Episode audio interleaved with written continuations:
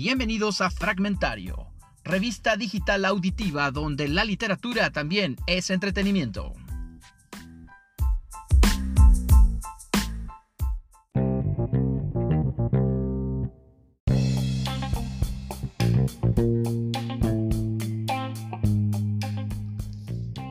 Fragmento literario.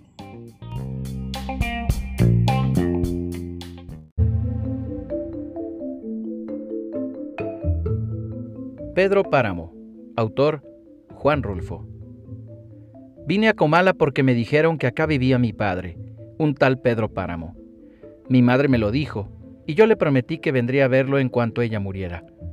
Le apreté sus manos en señal de que lo haría, pues ella estaba por morirse, y yo en plan de prometerlo todo. No dejes de ir a visitarlo, me recomendó. Se llama de otro modo y de este otro. Estoy segura de que le dará gusto conocerte. Entonces no pude hacer otra cosa sino que decirle que así lo haría. Y de tanto decírselo, se lo seguí diciendo, aún después que a mis manos les costó trabajo zafarse de sus manos muertas. Todavía antes me había dicho, no vayas a pedirle nada, exígele lo nuestro, lo que estuvo obligado a darme y nunca me dio, el olvido en que nos tuvo, mi hijo, cóbraselo caro. Así lo haré, madre. Pero no pensé cumplir mi promesa. Hasta ahora pronto comencé a llenarme de sueños, a darle vuelo a las ilusiones, y de este modo se me fue formando un mundo alrededor de la esperanza, que era el señor llamado Pedro Páramo, el marido de mi madre. Por eso vine a Comala.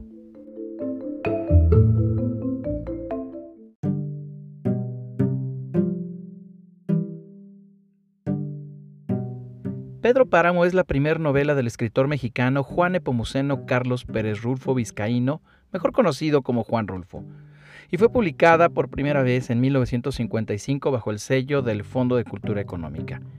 El autor concibió la idea de la obra a finales de los años 40 y tras recibir una beca en el Centro Mexicano de Escritores, logró finalizarla. Más tarde, publicó los adelantos de la misma entre los años de 1953 y 1954 en diversas revistas mexicanas bajo los títulos preliminares de una estrella junto a la luna, Los murmullos y Comala. En una entrevista en España en el año de 1979 al periódico El País, Rulfo dijo, No podía encontrar en la biblioteca el libro que estaba buscando y que necesitaba leer. Tenía una vaga idea de lo que debía hacer, pero no la hallaba entre los libros. Entonces decidí escribir Pedro Páramo. Fue una historia paralela, no pude escribir directamente ese libro, sino que mientras lo pensaba, iba escribiendo los relatos de El Llano en Llamas, para habituarme. Luego, años después, apareció Pedro Páramo. Juan Rulfo falleció en la Ciudad de México el 7 de enero de 1986.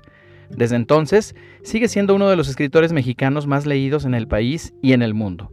Sus textos han sido traducidos a decenas de idiomas y su obra, tanto literaria como fotográfica, porque también fue fotógrafo, sigue siendo motivo de estudios y de homenajes, como el caso del Festival Rulfiano de las Artes, que se lleva a cabo en la ciudad de Sayula, en Jalisco, más o menos a mediados del mes de mayo cada año. Ahí se llevan a cabo talleres, concursos y conferencias magistrales sobre las diversas disciplinas artísticas como literatura, cine, teatro, fotografía y artes plásticas. Yo soy Mike Granados y esta fue la bio de Juan Rulfo en Fragmentario.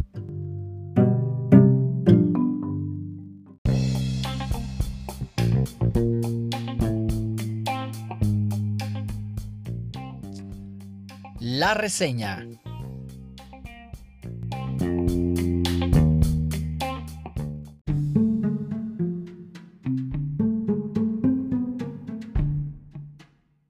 Soy Alejandra Maraveles y les voy a platicar del cuento de la criada. Esta es una novela escrita por Margaret Atwood. Es una distopía donde los Estados Unidos que conocemos en la actualidad ha sido derrocado su gobierno por un grupo radical religioso y ahora se, se denomina República de Gilead.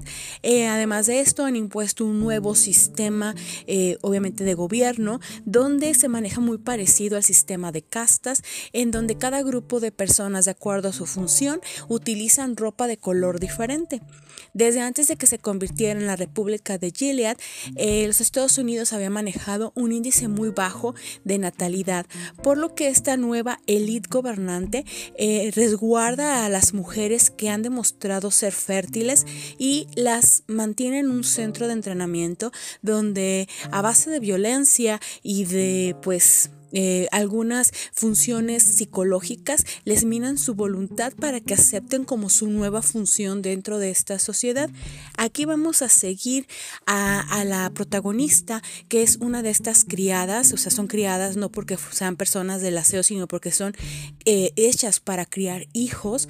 Eh, la mandan a diferentes lugares donde son los puestos de poder de esta nueva sociedad y obtienen el nombre de, la persona a la que van a estar como sirviendo y ellas terminan teniendo no ni siquiera su propio nombre, o sea, hasta de eso se desaparece, desaparece su propio nombre.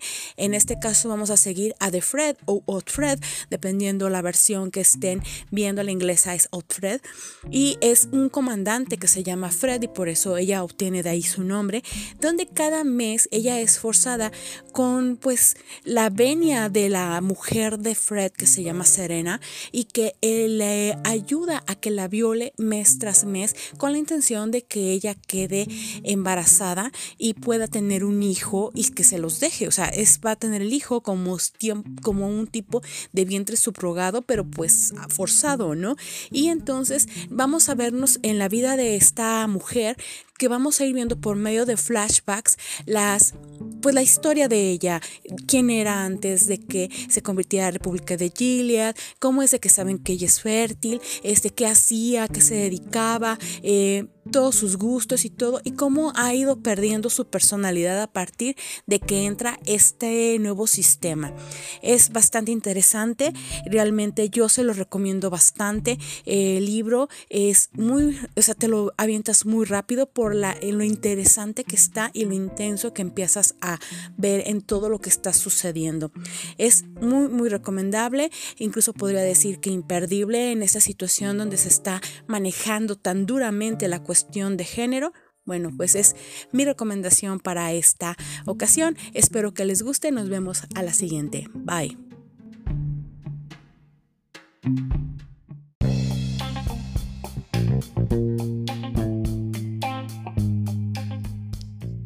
Literoblastos en fragmentario.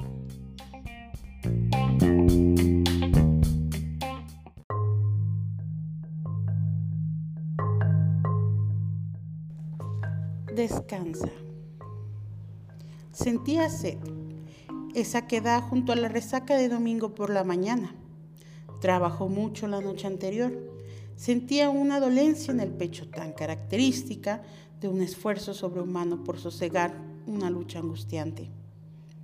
Es un cuarto caótico, piensa, mientras mira en sus uñas ese enterrado color carmesí ennegrecido ahora. Levanta la vista hasta el pasillo. La habitación ahora está manchada de dolor.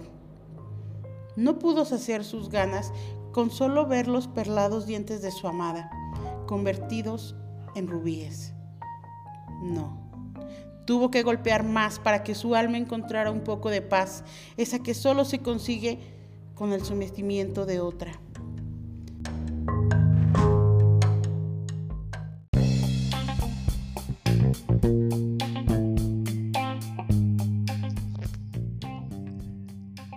La palabra de hoy.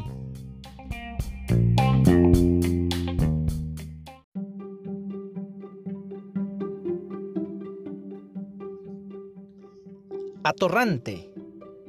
Adjetivo despectivo comúnmente utilizado en los países del cono sur en América para referirse a un vago o a un holgazán. Ve nada más la facha que traes. Pareces un atorrante.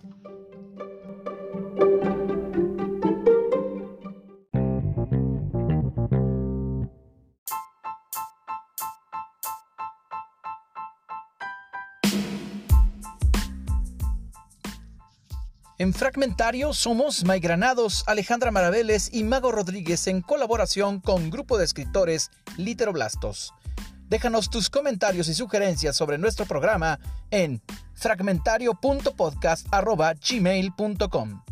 Muchas gracias por escucharnos. Hasta pronto.